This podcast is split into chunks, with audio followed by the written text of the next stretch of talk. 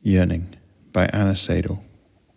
Listening to glistening raindrops with the hunger of a child, searching for the known taste of milk.